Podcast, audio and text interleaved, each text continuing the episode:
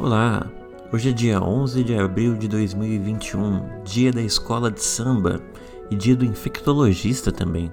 Eu não sei que dia é no futuro, mas seja bem-vindo. Essa é a Letra que Falta, um podcast sobre o mundo das letras.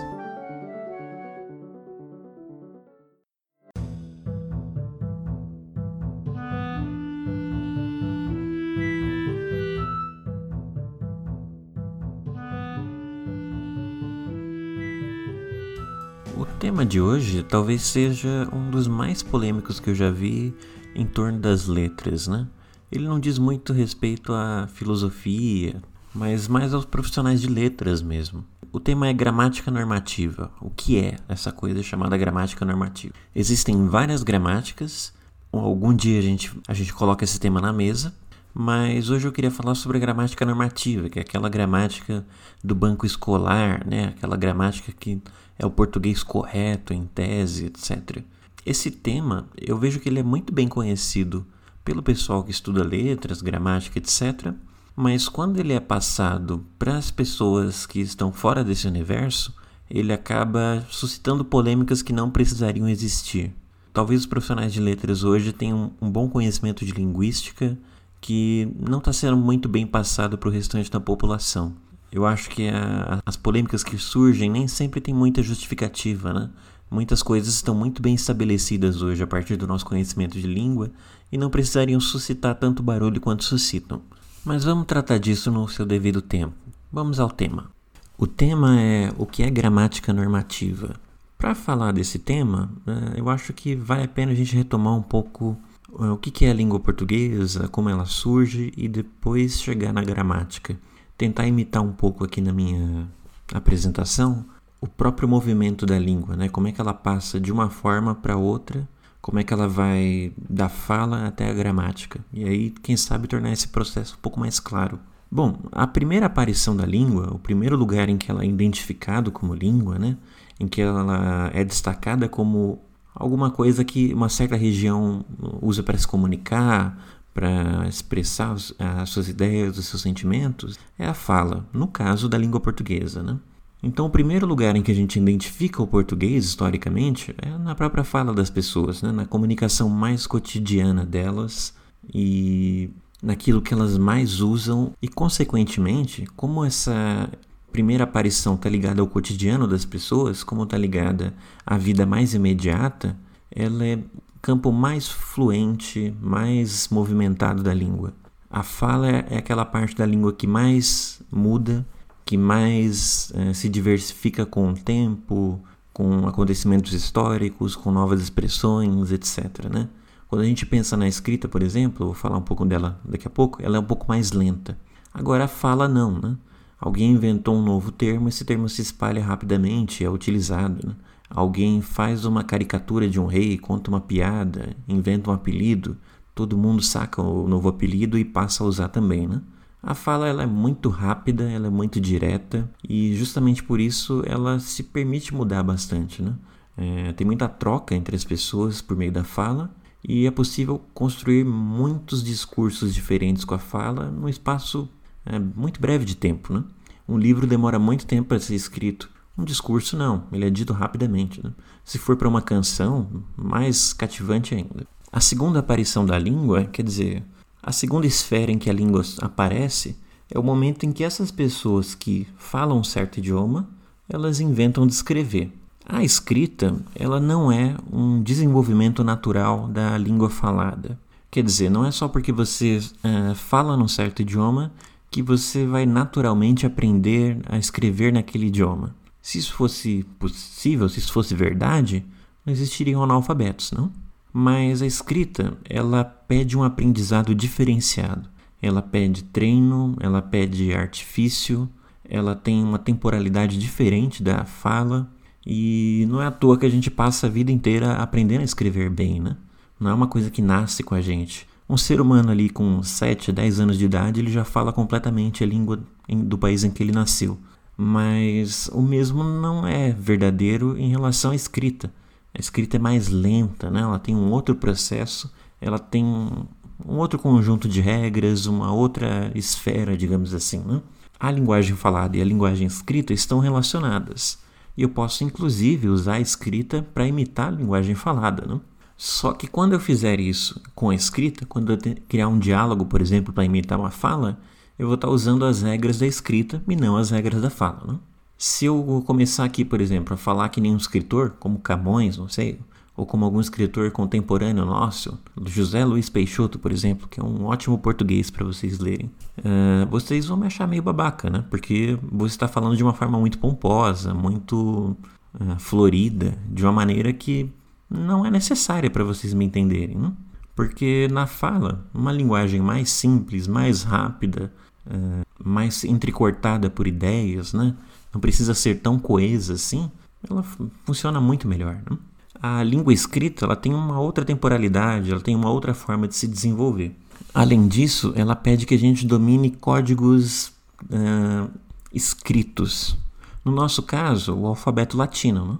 A gente tem que aprender o A, o B, o C, tem que aprender os fonemas que dizem respeito àquelas fusões de vogais e consoantes. E tem uma série de regras sobre como é que são formadas essas palavras, etc. Né? A gente tem que dominar sistemas de coisas para conseguir escrever. E justamente porque a fala é diferente da escrita e que a escrita depende dessa série de coisas aí, né? Ela nunca foi para todo mundo. Algumas pessoas aprendem a escrever só e menos ainda aprendem a escrever bem, né? É, vocês podem pensar nos tempos antigos isso era gigantesco, né? Pouquíssimas pessoas liam e escreviam. Hoje todo mundo lê, mas todo mundo lê mal, né? É, não é qualquer um que tem um, um bom grau de leitura, né, de profundidade, que lê vários livros. Isso ainda são poucas pessoas que fazem, principalmente aqui no Brasil. Mas justamente por causa dessa distinção entre fala e escrita é que cada uma vai ter o seu próprio desenvolvimento. Né? A língua escrita vai se desenvolver de um certo modo, com uma certa independência, e a língua falada também né, vai se desenvolver com uma certa independência. Isso não significa de modo nenhum que elas não estão relacionadas, afinal, Aquele que escreve, escreve com base na língua que fala, né? Ele não inventa um outro português. Ele vai falar o português de uma outra maneira, mas ainda é o mesmo idioma que ele fala. Se em relação à língua portuguesa a gente começa pela fala e só mais tarde a gente escreve, quando é que surge a gramática, né? Uh, o português é filho do latim, então significa que em algum momento os nossos antepassados falavam latim e foram inventando novas palavras, novas formas de se dizer coisas. A escrita foi acompanhando essas mudanças, né? E em algum momento a gramática latina explicava o que essas pessoas estavam fazendo, né? Ah, elas estão falando assim ou assado, mas elas estão corrompendo aqui, mudando ali. Só que com o passar dos anos, essas mudanças foram se amontoando de uma tal maneira que a gramática latina não explicava mais aquele idioma, né? Aquele idioma já se comportava de uma maneira muito diferente para você usar o latim como base de explicação dele. Então é preciso criar novas explicações sobre essa língua bastarda, essa língua filha do latim. Né? Isso significa que a gramática ela não é de nenhum modo uma inventora da língua. Ela é uma espécie de resultado da língua. Ela surge muito depois do que as pessoas começaram a falar aquele idioma e bem depois do que as pessoas passaram a escrever naquele idioma. Para a gente pensar que a gramática é um tipo de inventora da língua, criadora da língua, a gente teria que pensar que a gramática estava ali pronta de alguma maneira, sem que as pessoas falassem o português. Quer dizer, tem uma gramática de português que ninguém é capaz de ler, né? Porque afinal ninguém fala português. Isso seria um contrassenso, né? Na verdade, o que aconteceu é exatamente o contrário. Primeiro as pessoas falam, depois elas escrevem e um dia uh, os pensadores vão começar a sistematizar o que essas pessoas estavam fazendo até então. Tanto é assim que a gente não usa gramática para falar. No seguinte sentido, é, a gente não fica pensando na estrutura sujeito, verbo, predicado, né?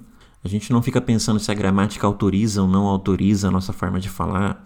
A gente pode se questionar em relação a um ponto ou outro, mas no geral nós simplesmente nos comunicamos e depois ficamos com dúvidas. Se a gente quiser, vai lá consultar um dicionário de regência nominal. Mas ninguém precisa ter o dicionário em casa para falar português. A gente simplesmente fala e depois se acerta com a gramática lá, vê um vídeo do Pasquale, ou nem isso, não é necessário. Não? Eu posso passar a vida inteira sem estudar gramática e mesmo assim falar o português. Agora a questão é, é se eu já falo a minha língua, se simplesmente por crescer num país com certo idioma eu já me comunico nesse idioma, como é que surge a gramática e para que, que ela serve, né?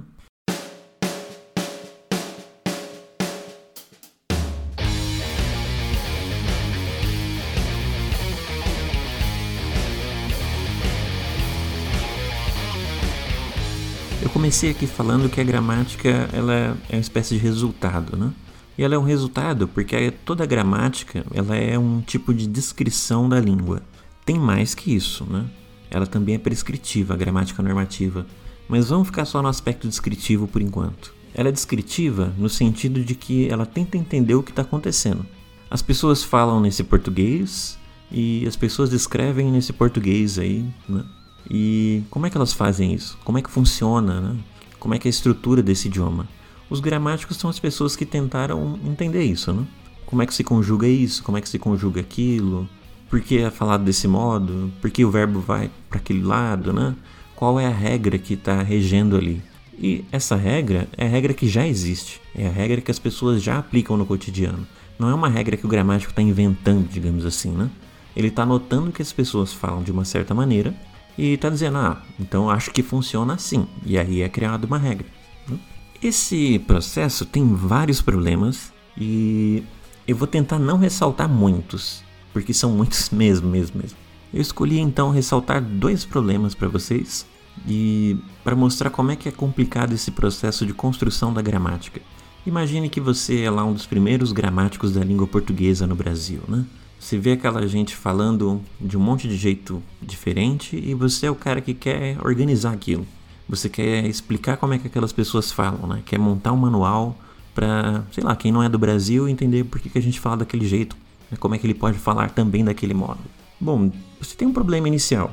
É, o primeiro é que o português ou qualquer idioma que a gente esteja se referindo, ele não é o mesmo em todos os lugares, mesmo dentro de um mesmo país. Pensem no Brasil, a gente é um lugar enorme, né? o tamanho de um continente. E tem regiões que as pessoas falam de uma maneira, tem região que as pessoas falam de outra maneira. Se você vai explicar como é que as pessoas falam, você teria que ter várias regras, né? Imagine que numa certa região todo mundo fale nós vai e as pessoas se entendem, se comunicam e tá ok, né? Não existe nem gramática nesse tempo, você que está inventando ali sua primeira gramática, então o seu papel seria simplesmente registrar nós vai, né? Funciona assim. E aí numa outra região, não sei, vou usar um exemplo mais contemporâneo. As pessoas usam tu na terceira pessoa do singular. Em vez delas falarem assim, você vai, por exemplo, elas falam tu vai. Elas não usam tu vais, né? E todo mundo se entende. Né? As pessoas se comunicam dessa forma e pronto. Né? O seu papel é só registrar aquilo. Se o seu papel for só esse de fazer um registro, de descrever a língua, sua língua vai ter que ter várias regras, né? muitas vezes para o mesmo caso. Pode falar assim, mas também pode falar assado e do outro jeito, e do outro jeito, do outro jeito, do jeito, do jeito. É, vai ter uma porrada de regras para explicar a mesma coisa. Como vocês sabem, a nossa gramática normativa não é assim. Eu vou chegar no porquê ela não é assim. Mas antes disso, eu vou te dar um segundo problema. Você quer explicar a língua portuguesa e não só em lugares diferentes há regras diferentes para o mesmo caso, para o mesmo acontecimento linguístico, como você também não tem acesso a todas as falas do português e todos os registros do português. Você tem acesso a alguns da sua região, aquele dos livros que você leu, dos livros que chegaram até você, né? Porque nem toda região tem uma produção muito grande literária. Então tem uma série de lugares em que as pessoas podem falar de outras maneiras e você não faz ideia. Se fosse para ser justo com o, o país que você está descrevendo, cada região teria que ter uma gramática própria. Gramática do português paulista. Tem mano do céu, tem. sei lá, nós vai, né? E aí você vai. Gramática do Rio de Janeiro, outra gramática. Gramática de Curitiba, outra gramática de Roraima. Porque em cada lugar tem um jeito específico de falar. Bom, existem gramáticas que fazem isso, que elas selecionam um determinado grupo e tentam descrever como esse grupo fala. São gramáticas puramente descritivas, né? Elas tentam simplesmente relatar como é que é naquele contexto. Agora, a gramática que a gente aprende na escola é chamada de gramática normativa, né? de norma, regra. Por quê? Porque ela não é uma gramática simplesmente descritiva. Ela não está preocupada simplesmente em entender como as pessoas falam em português. Ela está preocupada também em estabelecer uma forma padrão de se falar português no Brasil. Como ela tem esse objetivo de estabelecer uma norma única, ela tem que selecionar uma forma de falar como aquela que está dentro da norma. E a partir daí surgem muitos, muitos problemas e muitas más compreensões. Eu acho que aqui está a origem de todas essas polêmicas que eu citei no começo do programa a respeito da língua. Imaginem esse caso do nós vai ou do tu vai. Né? Se as pessoas é, falam daquela forma e elas se entendem, então está existindo a comunicação entre elas. Não há nenhum problema em falar daquela maneira se elas estão se entendendo. Né? Rigorosamente, não há erro nenhum naquele, naquela comunicação. Por quê? Qual o objetivo da língua? É transmitir informação, se comunicar, etc. Se uma pessoa se comunica e a outra é comunicada, ela entende, houve comunicação, a língua cumpriu seu papel. Quando vai existir o erro? Quando existir uma norma. A partir do ponto em que uma certa uh, forma de falar for elencada como a válida, e aí por uma lei, por um sistema político que seja, e não pela própria língua, aí é que a gente vai começar a falar de erro. Em termos de língua, quase não existe erro. Se eu falo nós vai, você entende? Ok, a gente está falando português. Se eu falo nós fumo lá e você entende, a gente está falando português também. Se você tem alguma dúvida disso, eu sugiro que vocês escutem uma canção vocês já devem conhecer. Se não conhecem, escutem que ela é ótima e ela é muito representativa. Chama Tiro ao Álvaro, do Adoniran Barbosa, em que ele brinca com essas pronúncias erradas, digamos assim, né? essas pronúncias mais locais. E a música é completamente compreensível e é muito engraçada e muito gostosa. Em termos de língua, eu disse que quase não há erro. Por que quase? Porque tem um caso possível que eu consigo pensar assim. Quando eu me comunico, tento me comunicar num certo idioma e eu transgrido a lógica mais interna desse idioma. Por exemplo, se eu falo assim: amarelo, Bruno pro alto. Vou repetir para vocês: amarelo, Bruno pro alto. E aí, dizendo essa frase para uma pessoa, eu quero dizer assim: Bruno subiu a escada e não sei, o olho dele parecia amarelo. Veja que a frase amarelo Bruno pro alto, ela não comunica aquilo que ela deveria comunicar. Eu estou meio que torcendo o idioma de uma forma que ele simplesmente não funciona. E se ele não funciona, ele não se comunica. Se não se comunica, ele está errado. Não está servindo para aquele objetivo para qual ele foi designado. Agora, quem vai cometer esse tipo de erro? Geralmente estrangeiro, criança, muito criança, que você tem que ficar supondo o que ela está dizendo. Mas a pessoa que é falante do idioma, né, ela vai se comunicar de uma forma que não comete esse tipo de erro. Né? Ela vai falar de outras maneiras, que a norma padrão vai considerar errada, inclusive. E... Mas ela não vai quebrar o idioma no meio, né? dessa maneira que eu estou citando aqui. O surgimento do erro não é um erro de português. Isso é uma coisa que a gente erra bastante, inclusive. É falar assim, ah, a pessoa cometeu um erro de português, né? Erro de português talvez seria esse que eu citei, né? Você fala uma coisa que não tem nenhum sentido dentro da língua, não importa como você veja. No mais das vezes, a gente está cometendo um erro de gramática normativa. A gente está falando de uma maneira que está fora da gramática normativa. Agora, eu associei erro à norma, né? erro à, à gramática. Só surge o erro quando a gente inventa uma gramática para dizer o que, que é válido e o que, que não é válido. Eu citei para vocês alguns problemas de se construir uma gramática. O primeiro deles, é o fato de que o idioma não é o mesmo em todos os lugares, e ele também muda de tempos em tempos. Né? E o segundo é o fato de que o gramático, não importa quem ele seja, ele não tem acesso a todos os registros da língua. Quer dizer, ele só tem acesso a uma parte do que é escrito na língua, uma parte do que é falado na língua. E, no entanto, ele vai formular ali uma gramática que vai servir de parâmetro para o país inteiro.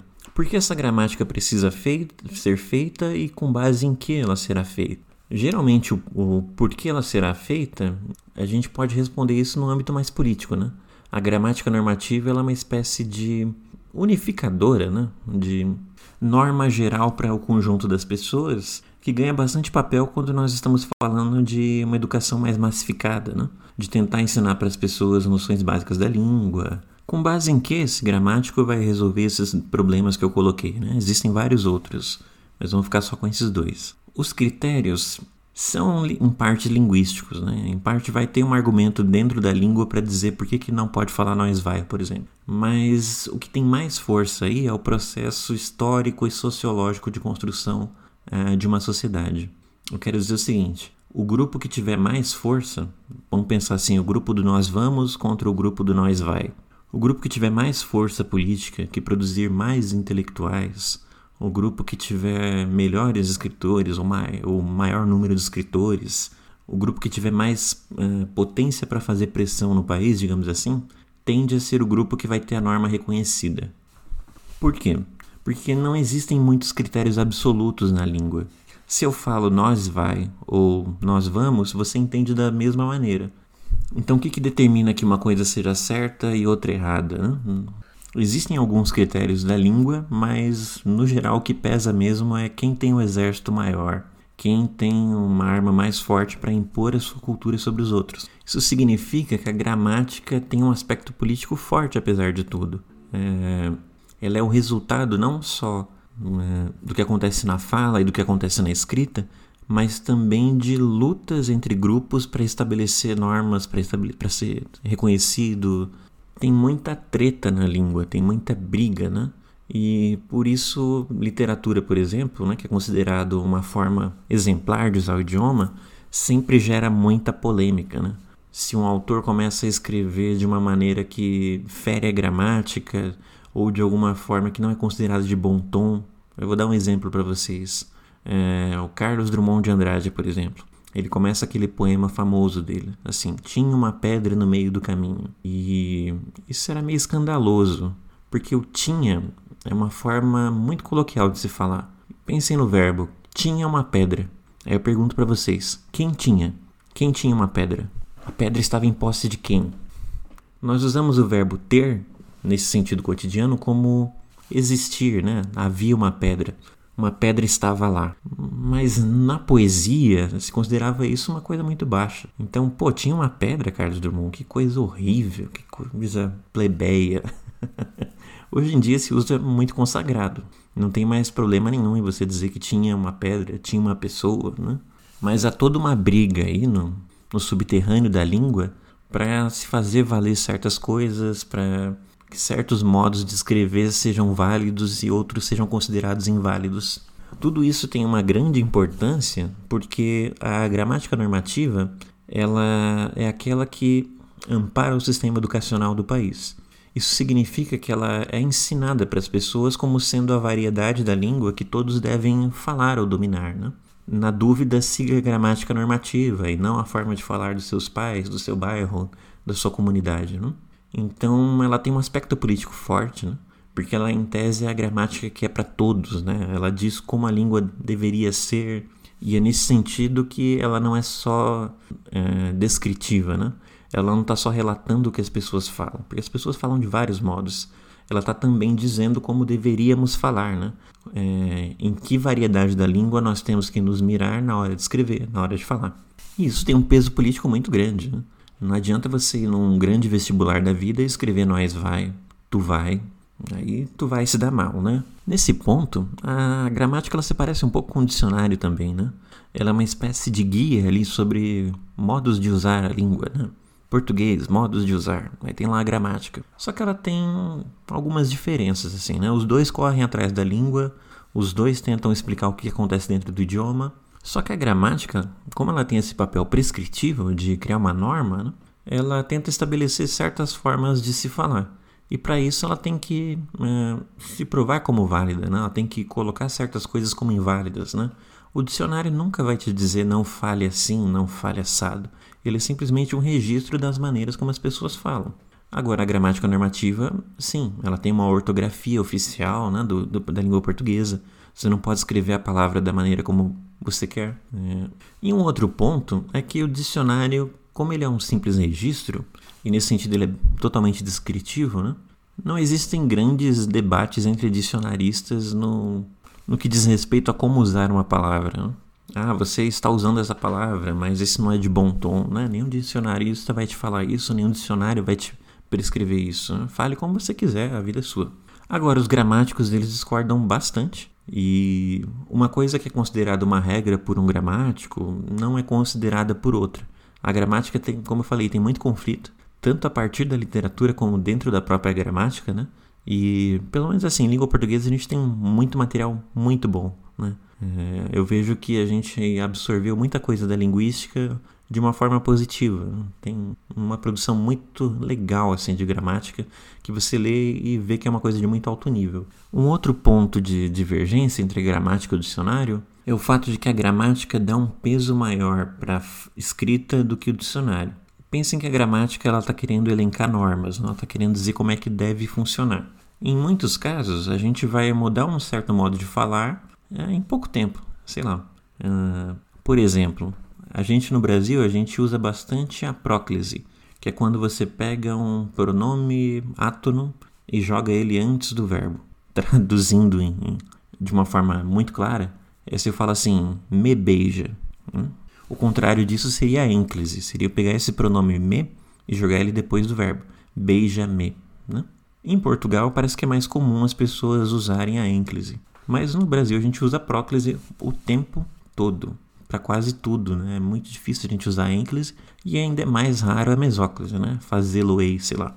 Agora, a escrita tem regras específicas sobre quando você deve usar a ênclise e quando você deve usar a próclise. Se a gente fosse se guiar simplesmente pelo que o brasileiro falar, fala, a gente aboliria a mesóclise, a gente aboliria a ênclise.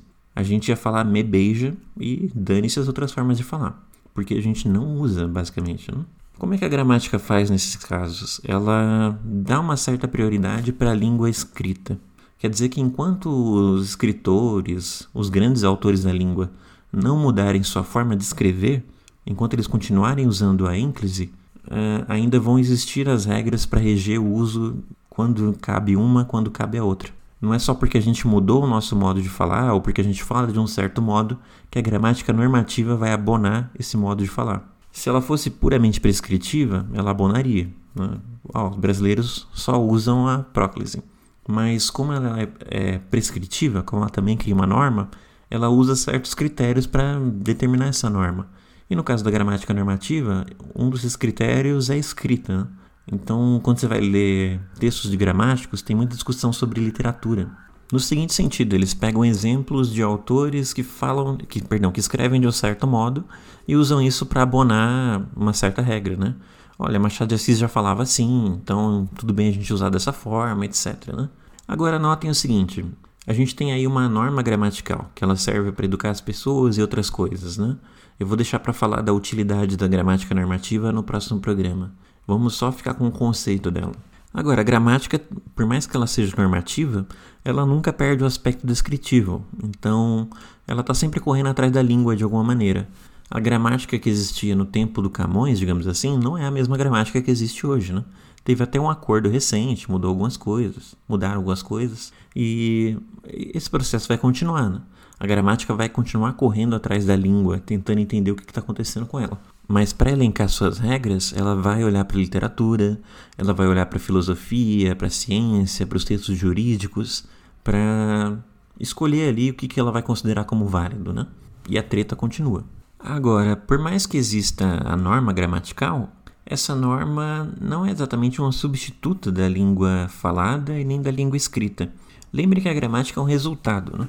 Ela é alguma coisa que veio depois da língua falada e da língua escrita e ela não existe para corrigir a língua falada nem a língua escrita.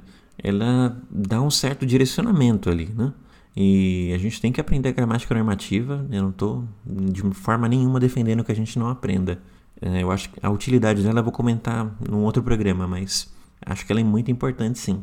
Agora, o que eu quero dizer é o seguinte: a gramática normativa é uma forma de falar o português específica e ela é válida, ela é requerida em certos contextos ou registros, se vocês quiserem. Por exemplo, na hora de fazer um vestibular, na hora de escrever um texto, na hora de fazer um ensaio, né? Tudo isso requer um bom domínio da gramática normativa. Agora, tem contextos em que ela não é requerida e ela pode até mesmo atrapalhar. Se eu estou escrevendo um texto no meu celular, na internet, eu escrevo VC em vez de você, é plenamente justificável. Não tem nada na gramática que diga que eu não possa fazer isso. Por quê? Porque a gramática serve em certos registros, em certas situações, e não em outros. Na minha comunicação cotidiana, eu vou atropelar a gramática o tempo todo. Vocês estão me vendo falar aqui, eu sou revisor. Se vocês forem pegar todos os erros que eu estou cometendo de gramática ao fazer esse podcast, são inúmeros, né?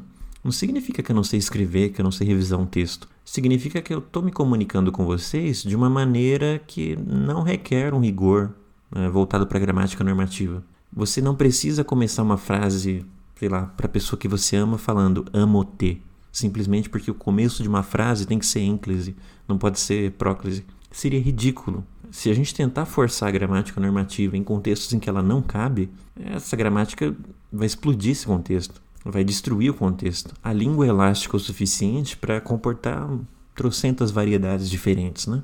Você que está me ouvindo e que está me entendendo, você sabe português. E mais que isso, você sabe muito bem o português. Você sabe dizer coisas lindas no português, sabe xingar de formas magníficas no português. Você entende coisas complexas, você fala coisas complexas. E tudo isso é porque você tem uma vivência enorme na língua, né? Se a sua gramática normativa não tá bom, se você queria saber mais, tudo bem. Mas isso é um conhecimento que é para somar na sua vida, né? A gramática não pode ser, e eu faço muita questão de dizer isso aqui, não pode ser uma espécie de portaria da língua em que vai dizer quem vai entrar, quem não vai entrar. Eu sinceramente abomino isso. E não se sintam reprimidos pela gramática, sabe? Ela pode ser uma coisa muito linda e muito bonita para fazer a vida de todo mundo melhor.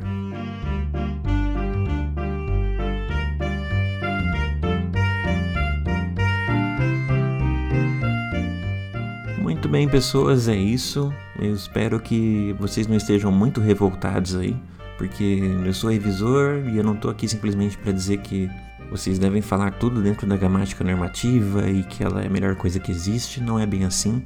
E nem os, nenhum bom revisor que eu conheço pensa assim também. Né?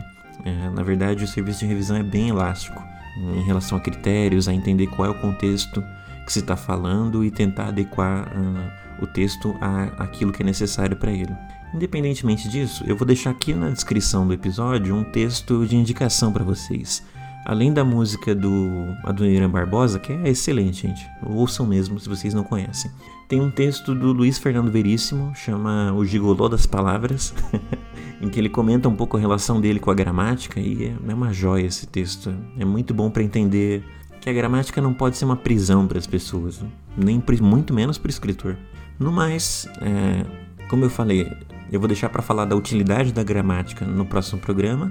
Fica aqui só a explicação de como ela é. Se vocês tiverem cartinhas para enviar, cartinhas de amor, cartinhas de ódio, xingamentos, se você quer pedir uma bicicleta, queria mandar uma carta pro Papai Noel, mas você não acredita mais no Papai Noel, mandem aí. Eu vou deixar os endereços todos anotados embaixo, tá? Como eu falo, só não mandem dúvida de gramática porque dá um trabalho do caramba e eu não respondo não. Mas no mais, um abraço a todos vocês, acompanhe a gente nas redes sociais. Até o próximo programa.